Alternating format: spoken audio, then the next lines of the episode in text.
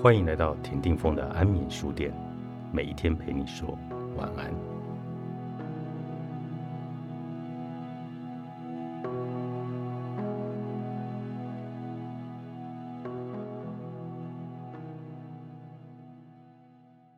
放下身段，把失败视为学习。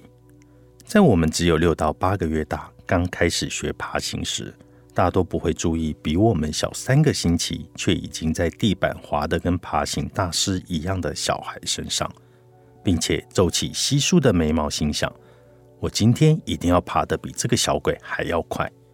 然而，在社交媒体横行的时代，每一个人都急着要增加追随者。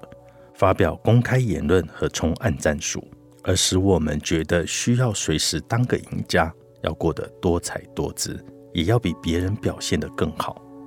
卡罗德威克在《心态制胜》一书中描述了一群必须解决问题却又一再失败的孩子。尽管孩子们徒劳无功，但他们仍然感到兴奋与鼓舞。有一位十岁大的孩子大声说道：“我喜欢挑战。”另一个小孩则说：“我希望这次的失败经验能提供更多有用的资讯。”德威克着实感到困惑，很纳闷他们有哪里不对劲。这种想法是面对失败还是否认失败？接着他突然想通了：当孩子们遇上自己不了解的问题时，他们并不觉得自己失败，而认为自己是在学习。有些人说。我们可以从孩童身上学到很多东西。如果我们能够保持的像孩子一样的想法，就不会认为无法解决问题就代表失败，而会视之为获得更多的资讯、培养弹性、带来启发，并且学习的机会。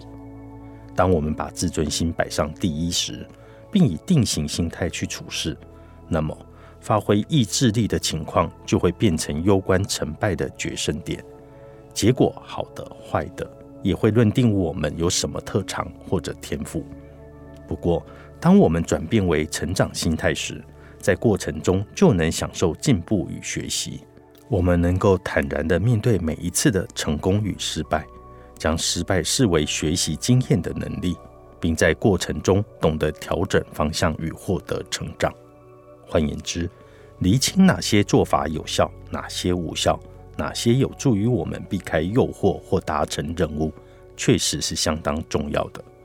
但若是把结果与自身能力画上等号，透过结果来证实或否定内在的特质，都只会让我们朝目标迈进的路上衰惨。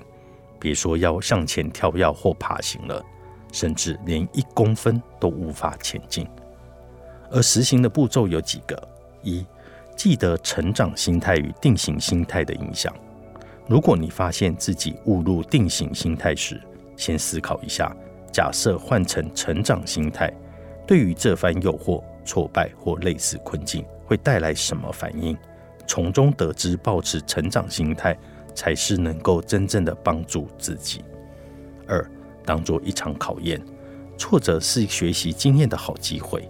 如果你在摔倒第七次后，决定就趴在地上了。那么你将永远无法得知自己是否会在第八次成功。考验可以让你知道摔倒你的事物是什么，然后再不断的爬起来继续挑战。三，失败时别颓丧，要保持好奇心。无论你战胜或者屈服于诱惑，都要问自己：成功或者失败的原因究竟是什么？意志的力量，作者。艾丽亚·莱文森，时报出版。